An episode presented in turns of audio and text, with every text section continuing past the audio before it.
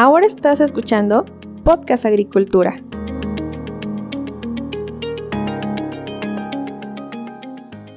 Hola, ¿qué tal? Muy buen día tengan todos ustedes. Me da mucho gusto saludarlos nuevamente. Los saludo con mucho gusto en esta nueva entrevista que les voy a presentar aquí en Podcast Agricultura.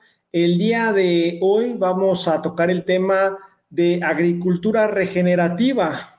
Y para hablar sobre este tema nos vamos a enfocar un poco más hacia la parte de experiencias justamente con la aplicación de los sistemas de la agricultura regenerativa. Pero bueno, para hablar sobre este tema me acompaña el biólogo Omar Colangaray de Enbioterra Perú. Omar, buenas tardes, ¿cómo estás? ¿Cómo te encuentras? ¿Qué tal, Olmo? Muy buenas tardes. Un saludo para ti a la distancia, un saludo para todos tus oyentes en todas partes del mundo. Excelente, pues el día de hoy vamos a hablar sobre agricultura regenerativa y estoy seguro que nos vas a poder contar bastante sobre este tema, pero antes de entrar directamente a platicar qué es la agricultura regenerativa, tú qué experiencias has tenido, pues vamos a poner en contexto a la audiencia. Cuéntanos quién es Omar Colán, qué a qué te dedicas, si nos puedes estudiar, eh, si nos puedes comentar qué estudiaste. Claro, con todo gusto. Claro. Adelante. Efectivamente, eh, yo soy, sí, este, como en todo gusto. Eh, pues ya lo comentaste, yo me llamo Omar Colangaray, yo soy biólogo, vivo actualmente en la ciudad de Trujillo, eso pertenece a la costa norte del Perú, y yo estudié biología acá en mi ciudad, en la Universidad Nacional de Trujillo, y desde que estaba en la universidad me incliné por el tema de, agricultura, de sanidad vegetal. Eh, tuve experiencias trabajando en, empresas eh, privadas, luego en, institutos agropecuarios. Y hace nueve años que formé una empresa que se llama Enbioterra, con la cual doy eh, asesoría en temas de agricultura regenerativa y también nos dedicamos a la, a la venta de productos para agricultura regenerativa, ganadería sostenible y medio ambiente. Excelente, muy bien, pues vamos a empezar a hablar justamente sobre todo eso que mencionas. Comencemos por la parte de los beneficios, ¿no? De implementar prácticas de agricultura regenerativa. Esto, obviamente, haciendo la comparación con los métodos convencionales. Ok, bien, eh, comencemos entonces un poco em, explicando cuáles son eh, las motivaciones que yo tengo para, para trabajar en agricultura regenerativa y una de las eh, mayores motivaciones que yo tengo es que eh, en mi país, yo creo que eso pasa en muchos países del mundo, eh, yo he sido testigo de, por ejemplo, cultivos de fresas que son tan ricas y que los recomiendan mucho para las ensaladas de frutas y para los jugos de los chicos y las mermeladas. Yo he visto fresas que se cosechan hoy día lunes, por ejemplo, en la mañana, en la tarde el productor de esas fresas, eso aquí en mi región, ¿ah? eh, usa tres pesticidas, tres pesticidas, no uno, tres pesticidas. Los aplica el lunes en la tarde y el jueves lo está volviendo a cosechar. Y el viernes está en todos los mercados de eh, la ciudad. Y entonces tú te vas a comer una fresa muy rica y, no tienes la, em, la, idea, la enorme cantidad de trazas de pesticidas que estás consumiendo. Y eso pasa en todos los cultivos eh, que, que, veis, que veo en los últimos años, ¿no? Eh, los cultivos más em, problemáticos con el tema de pesticidas, sandías, tomates, pepinillos. Entonces, realmente como, como profesional, como biólogo y como padre, tengo una enorme preocupación de eh, ver si hay alternativas a esta mala práctica del uso de los pesticidas, porque estamos hablando de que la agricultura, los alimentos que debemos a nuestra mesa deben ser alimentos sanos. Y entonces, eh, por ahí viene un poco mi, principal interés. Ahora, ¿se puede hacer agricultura sin uso de pesticidas? Por supuesto que sí, hay muchísimos ejemplos. Nosotros lo hacemos hace, hace 10 años y ese es, digamos, un poco eh, el, mayor interés que tengo. Excelente. Oye, pues un interés que te ha llevado a, emprender justamente con un negocio. Eh, dentro de lo que es este tipo de agricultura, ¿no? La, la, agricultura regenerativa. En este sentido, tú te dedicas, me, habías comentado, al tema de la bioremediación de aguas residuales también. Entonces, ¿cómo se puede realizar justamente la bioremediación de aguas residuales para mejorar la calidad del agua que utilizan los cultivos? Y poder reducir la contaminación en entornos agrícolas, que entiendo que pues esto también es parte de este tipo de agricultura. Claro, eh, yo me dedico al, al, tema de bioremediación y lo que nosotros hacemos es utilizamos ya productos o tecnologías a base de consorcios microbianos que ya están formulados y tratamos un poco de imitar lo que hay en la naturaleza, estimado Olmo. ¿Por qué? Porque, por ejemplo, si tú tienes un campo de cultivo que tiene problemas eh, de contaminación de metales pesados, si tú tienes un campo de cultivo que tiene problemas de compactación, problemas de salinidad, tú lo dejas descansar, tú lo dejas descansar cinco años, vas luego ahí, haces un campo de cultivo y todos los productores te van a decir que ese campo va a producir muy bien porque está descansado. ¿Qué es lo que ha ocurrido? Simplemente y, sencillo, hemos dejado que los microorganismos crezcan de manera natural, los consorcios de microorganismos, por lo tanto, se genera una bioremediación natural que es capaz de solucionar increíblemente problemas como citaba, metales pesados, eh, problema de compactación, salinidad, nemato, etc. Entonces, bueno, un poco eso lo hacemos eh, con, con, estos consorcios y esta tecnología, preparamos biofertilizantes que lo aplicamos a los suelos antes de inicio de una campaña, post em, eh, germinación y durante el desarrollo de cultivo. Pero la tecnología que nosotros manejamos también la aplicamos a reservorios de agua, lo estamos trabajando mucho aquí en la sierra de la región La Libertad, en realidad estamos en todo el Perú con otros eh, colegas, pero eh, puntualmente en mi región se está promoviendo mucho una campaña que le llaman siembra y cosecha de agua. Se están construyendo reservorios, acá le llamamos cochas, pequeños reservorios, para que los em, productores rieguen. Entonces, el problema es que esos reservorios vienen de aguas, de, de, ríos que tienen metales pesados también, y entonces nosotros aplicamos los consorcios microbianos a estas aguas para que primero esos metales sean bioabsorbidos y esa materia orgánica o ese limo que siempre traen los ríos se convierta en aminoácidos, se conviertan en enzimas, se conviertan en minerales activados y entonces vamos haciendo una bioremediación desde eh, em, la acumulación del agua y adicionalmente controlamos la, presencia de algas. No tenemos que usar cobre, por ejemplo. Esto que nos acabas de contar ahorita es para el tema del agua, para el tema de los suelos que estás trabajando. Sí, sí, lo, mismo. Eh, nosotros trabajamos con una eh, tecnología que se llama Consorcio EM o Consorcio Microorganismos Eficaces. Es una tecnología líquida que ya viene eh, formulada y que la activamos previamente, hacemos una activación que dura cinco días y luego la estamos aplicando a los suelos. Por ejemplo, una de las cosas que suele pasar es que el estiércol o el guano no se puede agregar crudo porque muchas veces acá le decimos, el productor se quema las raíces. En realidad lo que va a pasar es que las raíces se van a asfixiar por la presencia del metano y el amoníaco. La raíz es, una, es un órgano de la planta que necesita oxígeno y por lo tanto si hay exceso de amoníaco y metano, se asfixia. Nosotros le aplicamos estos consorcios microbianos al estiércol antes de que tapes el surco, antes de que cierres eh, eh, la capa de tierra, y esos microorganismos aceleran la descomposición de tal manera que en siete días ya está listo para ser utilizado o sembrado en campo, ¿no? Y también lo, por ejemplo, lo aplicamos si es riego por, por, este, por goteo a través del sistema de, de fertilización sintética. Lo que hacemos es completamos un triángulo, estimado Almo, porque hay que entender lo que, lo que todos los productores quieren son suelos fértiles y la fertilidad tiene tres componentes. La fertilidad física, que vendría a ser, entre otras cosas, las combinaciones, la textura del suelo, arena, arcilla y limo, los porcentajes por ahí, el pH, conductividad, etcétera. La fertilidad química, que es la que normalmente es la, lleva, se lleva la mayor cantidad de atención, pero la otra parte de la fertilidad es la fertilidad biológica.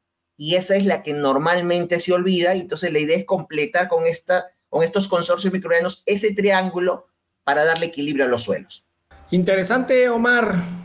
Cuéntame o, pásame esto que me has comentado sobre bioremediación de aguas y, de suelos alguna experiencia que hayas tenido. Y te, lo, y te lo pregunto de esta manera porque a veces se menciona que la bioremediación es lenta, ¿no? Y que a veces en campo los agricultores no tienen como esa paciencia, pero pues aterrízanos esto a alguna experiencia, algún proyecto con alguna empresa que tú hayas realizado, qué problema tenían, cuéntanos en un inicio y cuál fue la solución implementada. Pues mira, eh, lo que tú dices es correcto, ¿no? Eh, nos suelen decirnos que la bioremediación es lenta, pero al final de cuentas, eh, lo que importa son las dosis y las frecuencias de aplicación. ¿Por qué? Porque cuando hablamos de bioremediación estamos hablando de que tiene que haber acción de seres vivos, en este caso son microorganismos, bacterias y hongos, y ellos son los que van a hacer el trabajo por nosotros abajo en el suelo o en el agua. Entonces, no es lo mismo que yo tenga un campo que tenga problema de metales pesados y yo le ponga, por ejemplo, 5 toneladas por hectárea, que yo le ponga 500 toneladas por hectárea. El sentido común me da a decir que si yo le pongo 500 toneladas por hectárea, yo voy a tener resultados mucho más rápidos.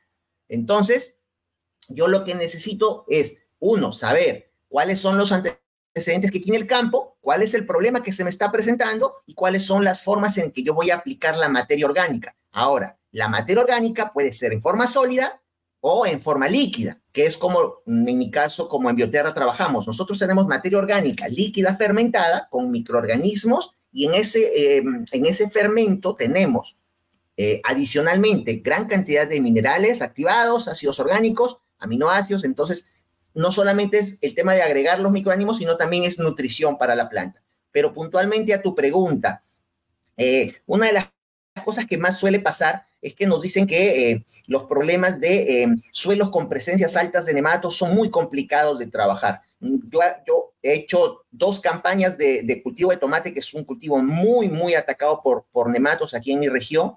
Yo he hecho dos campañas de nematos, de, perdón, de tomate, eh, donde agregué 800 litros de este fermento a base de microorganismos eficaces al suelo, riego por, por goteo, suelo salitroso. Agregamos 400 sacos de materia orgánica eh, todas las aplicaciones, todas las aplicaciones foliares las hice con biofertilizante, también con el consorcio que nosotros trabajamos. No apliqué nematicida a la siembra, Olmo, no apliqué nematicida a la siembra, no apliqué fungicida a los plantines, no apliqué enraizadores a los plantines, no apliqué fungicidas a las hojas, no apliqué abonos foliares a las hojas y solo hicimos tres aplicaciones para control de prodiplosis eh, o caracha, como le llamamos acá.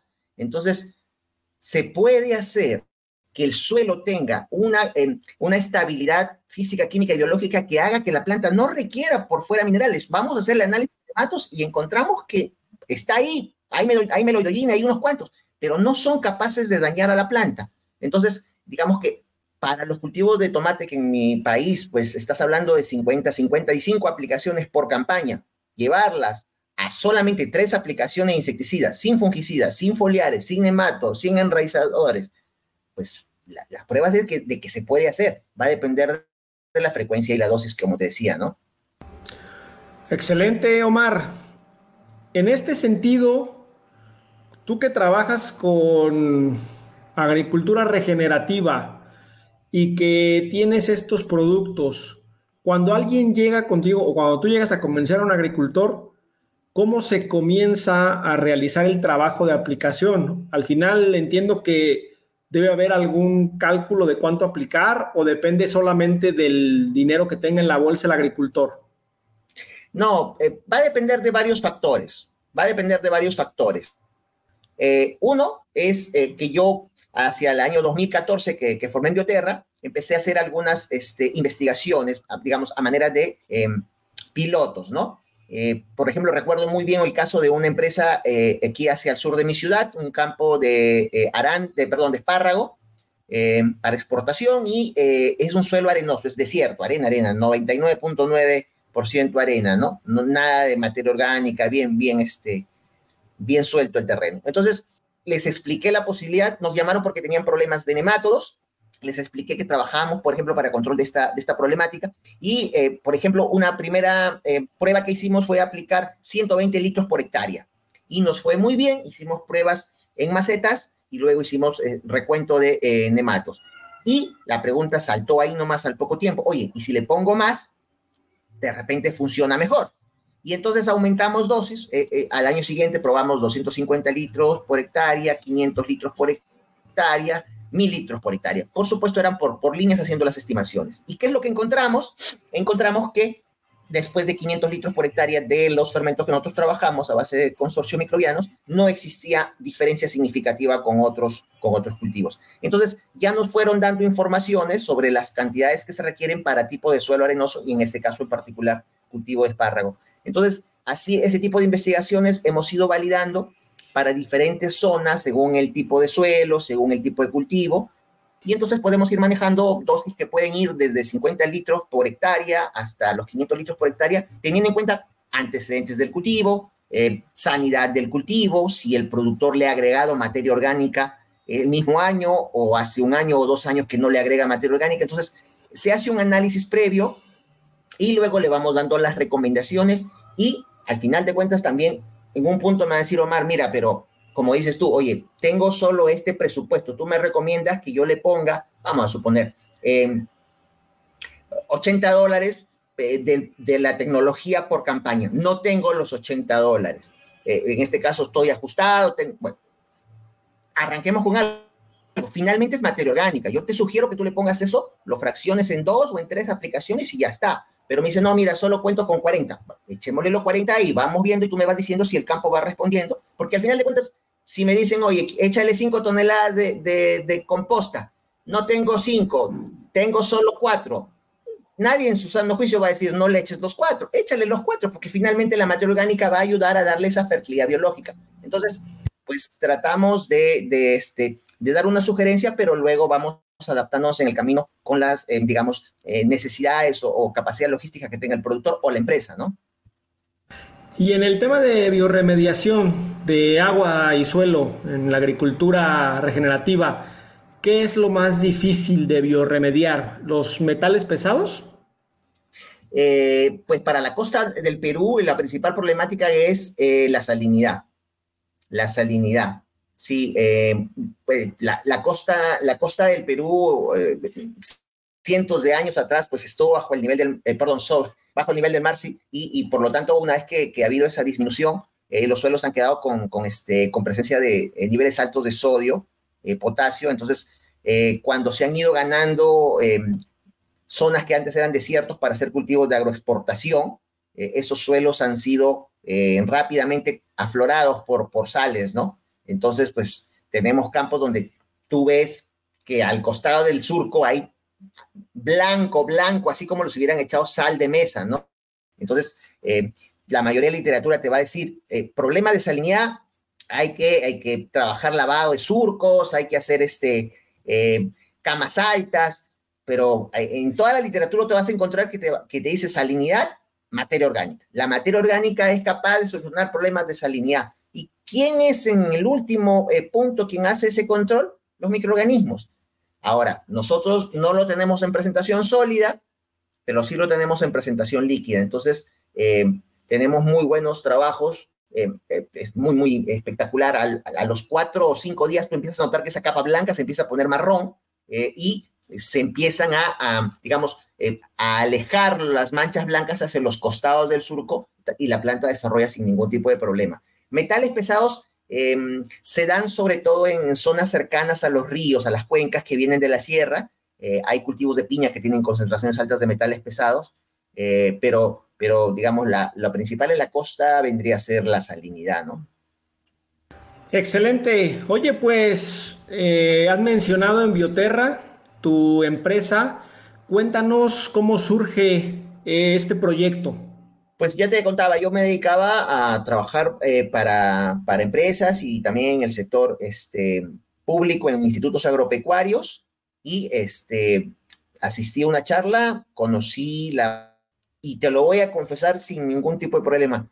Son como esos momentos en los que uno siente que eh, eh, sientes un flash en la vida y dices, esto es lo que estaba buscando. Sí, como te contaba, hacia el 2014 yo trabajaba con, empresas privadas y también con, dictaba clases en institutos agropecuarios. Escuché una charla sobre el tema de la, de la bioremediación y pues eh, realmente fue una, em, una oportunidad interesante que, observé. Eh, nos, mm, me llamó mucho la atención cómo de manera em, simple y sencilla tú puedes ir copiando un poco lo que hay en la naturaleza porque los consorcios de microorganismos que nosotros trabajamos, por ejemplo, también los utilizamos para ganadería, ¿no? Y esto está de la mano igual, de ahí obtenemos materia orgánica para los campos. Entonces, cuando nos damos cuenta, estimado Olmo, estamos rodeados de microorganismos. Los microorganismos están en los suelos, en esos 5 o 10 primeros centímetros que llamamos la capa orgánica de los suelos. Sin los microorganismos, las plantas no podrían vivir. Hay microorganismos dentro de las plantas, hay microorganismos fuera de las plantas. Hoy sabemos que hay microorganismos en las semillas, hay microorganismos en los granos de polen, hay microorganismos sobre nuestra piel, dentro de nuestro cuerpo, hay microorganismos, igual en los animales, hay microorganismos en el agua. Entonces, cuando me di cuenta que los microorganismos eran una, em, una parte que nos habíamos olvidado, dije, no, yo, yo quiero trabajar en esto porque creo que es la tendencia. Y, el tiempo me ha dado la razón. Los últimos eh, nueve años, pues hay un montón de, productos y, empresas que han empezado a trabajar la línea de biológicos. Nosotros trabajamos, bueno, la, tecnología de microorganismos eficaces está hace más de 40 años en el mercado. Eh, en Perú estamos 20, yo tengo nueve años trabajando con ella, pero, pero sentimos que esto es lo que queremos, porque la idea al final de cuentas es no complicarle la vida al productor. Yo estoy ahorita haciendo trabajos de validación y, lo único que eh, me falta es eh, digamos, sacar los últimos datos, pero yo estoy convencido que no necesitaríamos ni siquiera fertilizantes sintéticos, lo único que necesitaríamos es un poco de materia orgánica y aplicaciones al suelo y aplicaciones foliares y sería lo único, lo único que requerirían los cultivos. Va a depender de frecuencia y dosis, pero así comenzó mi Bioterra, comencé con cuatro botellitas cargadas en mi mochila, me subía a un bus, viajaba una hora, me bajaba caminando y entraba a un fundo o a un rancho, como le llama usted, una hora adentro a pie y tocaba la puerta. De 10 puertas que tocaban, una se me abría y, bueno, y trataba en lo posible de, este, de lograr que, salga un, un, cliente, ¿no? Hoy la cosa ha cambiado, estimado Olmo. Hoy toco 10 puertas y 9 se me abren, 9 me escuchan y 9 me dicen ven para conversar. Entonces el tiempo nos dio la razón y aquí estamos nueve años después tratando de cambiar el mundo. Excelente, bastante interesante. ¿Dónde ves a Envioterra en los siguientes cinco años? Pues mira, yo la veo como una empresa em, eh, posicionada en la región, mi región La Libertad, em, que es capaz de abastecer con biofertilizantes premium para las principales empresas de exportación de la región. Acá se está sembrando mucha palta, mucho aguacate, mucho arándano. Estamos hablando de cultivo de exportación que están sobre las 20.000 hectáreas, atendiendo a todos los clientes este, las dosis requeridas. Y, este, y también estoy interesado en que la tecnología pueda ser eh, utilizada por los pequeños y medianos agricultores, porque se, habla mucho a veces de, la tecnología, el desarrollo tecnológico que tienen los, las empresas este, agroindustriales, pero el pequeño productor a veces siempre se queja y dice, no, pero es que a mí la tecnología no me llega. No, yo, mira, yo converso acá, le llamamos comisiones de regantes, juntas de usuario, toco puerta, hablo con el productor que está en la, en la punta del cerro, yo me voy, viajo, porque, porque yo, yo, más que vender, estimado Olmo, yo lo que quiero que sepa qué cosa es lo que está pasando en el campo, que le falta una información. La fertilidad biológica es clave, es clave. Cuando tú le hablas de fertilidad biológica, muchos productores que tienen, no sé, 40, 50, 60 años no lo entienden y eso es una de las mayores frustraciones que yo siento. Entonces, yo veo a Envioterra eh, siendo conocida como una empresa que lleva tecnologías para devolverle fertilidad biológica a los suelos y que ya pues pueda tener también, este, digamos, eh, un, equipo mayor de trabajo. Y somos cuatro, pero espero tener pues un equipo que vaya a visitar todos los distritos y provincias de mi región. Excelente, Omar. Ya para ir finalizando, revisando tu página, vi la palabra probióticos, ¿no? Y ahorita actualmente cuando hablamos de microorganismos, esto de los probióticos comienza a surgir. Cuéntanos un poco de qué se trata y en qué se diferenciaría directamente a un consorcio microbiano. Ah, no, en realidad no, no se diferencia, sino que este, lo hemos empezado a incluir como una estrategia también de comunicación y de marketing, porque la industria de alimentos ha empezado a utilizar la palabra probióticos y, por ejemplo, lo usan en la industria de leches y yogures y dicen leches y yogures con lactobacillus. Redundante, pero la gente lo, lo, lo entiende bastante bien. Entonces, cuando yo llego a los agricultores pequeños y medianos, les digo, levante la mano, ¿quién escucha hablar de probióticos? Y la gente me levanta la mano, sí, yo he escuchado a las mamás, sobre todo, yo así, ah, la leche, el yogur, a mi hijo le dio un, problema digestivo y luego le dieron un, probiótico porque tomó primero el antibiótico y luego tuvo que reponer su flora intestinal. Y entonces, como entienden muy bien esa relación, nosotros, estimado Olmo, dentro de los consorcios microbianos hay lactobacillus está el lactobacillus. Pero aparte hay Saccharomyces, que es la, levadura de cerveza. También hay eh, bacterias fotosintéticas, hay rodoseudomonas, hay este, rodobacter, hay nitrobacter, hay una serie de microorganismos. ¿Y qué significa finalmente probiótico? Es promover la vida. Y así como la flora intestinal es vital para el desarrollo de nuestra vida, por eso promueven la vida, sin ellas no estaríamos vivos, la microbiota, los microorganismos del suelo también son probióticos, porque si no estuvieran ellos, no estaríamos vivos nosotros tampoco. Entonces, yo les digo, ok, si conocen los probióticos de salud, de alimentos, sí, ya. Nosotros hacemos probióticos para agricultura. Ah, dice, qué interesante. Por eso yo les digo, no vengo a venderles veneno, yo vengo a venderles probióticos. La idea es que tu suelo esté sano, que tu suelo no se enferme, que tu suelo genere salud para tus plantas. Y la verdad, eh, a mí me está funcionando bastante, bastante bien eh, en eh, darles esa referencia y pues estamos este, utilizándolo como una estrategia de, marketing y de comunicación. Oye, está bueno el tema ese, ¿no? Como para comunicar mejor lo que hacen y si te está funcionando, pues me parece una gran idea. Omar, si alguien estuviera interesado en contactar contigo, ¿cuál es el mejor medio para hacerlo? Ah, bueno, eh, tenemos la página web, que la tenemos ahí, que, tiene información en bioterra.com, pero también estamos en, redes sociales, en Facebook, en, LinkedIn, en Instagram, como búsquenos como en Bioterra, y ahí pueden ustedes encontrar este, información del trabajo que, hacemos, ¿no? Ahí está mi número de contacto también para que puedan escribirnos en caso tengan alguna, alguna consulta. Eh, una, una, cosita adicional que, me gustaría eh, simplemente eh, comentarles y que me gusta mucho eh, tomar en cuenta. Hago mucho trabajo con, colegios, lo he, empezado a hacer hace un año, con, escuelas, con para, para todo el tema de huertos. ¿Por qué? Porque yo he notado un problema, estimado Olmo.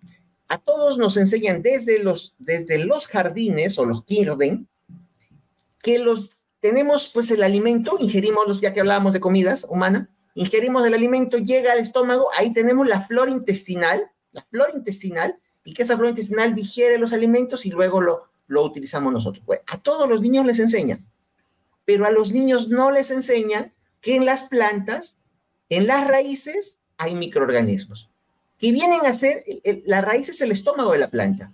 ¿Y qué cosas son los microorganismos? Como la flora rizosférica.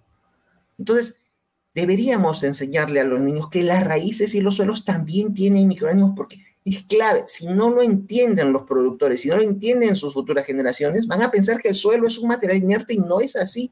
Entonces, yo hago ese trabajo también ya desde un punto de vista de responsabilidad social, porque yo en colegios y en huertos no vendo, simplemente hago la transferencia la información, pero creo que es clave, porque si logramos introducir eso en los currículos escolares, esa, generación que viene se va a dar cuenta que aplicar un veneno, aplicar un fungicida, un pesticida, está afectando la fertilidad biológica de los suelos.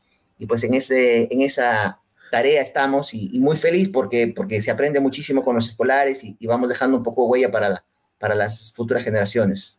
No, y felicitaciones por esa iniciativa. Es una tarea muy noble y sobre todo pues están transmitiendo conocimientos adecuados como bien dices, no, muchísima gente no sabe ni siquiera de dónde vienen los alimentos, eh, que el suelo tiene vida y todas estas cuestiones que a lo mejor como gente que estamos en el agro, eh, pues es algo básico para nosotros conocer, pero qué bueno, qué bueno que estén haciendo esa, esa difusión de conocimientos. Omar, pues muchísimas gracias por tu tiempo y disposición para esta entrevista. Oye, Olmo, de verdad un, gusto enorme la, este, la comunicación contigo. Siempre te escuchamos este, acá en, este, en mi casa, la familia, vemos tu podcast. Felicitaciones por todo lo que has logrado. Y Gracias. a la orden. A la orden. Perfecto, seguimos en contacto. Nos vemos, chao, chao.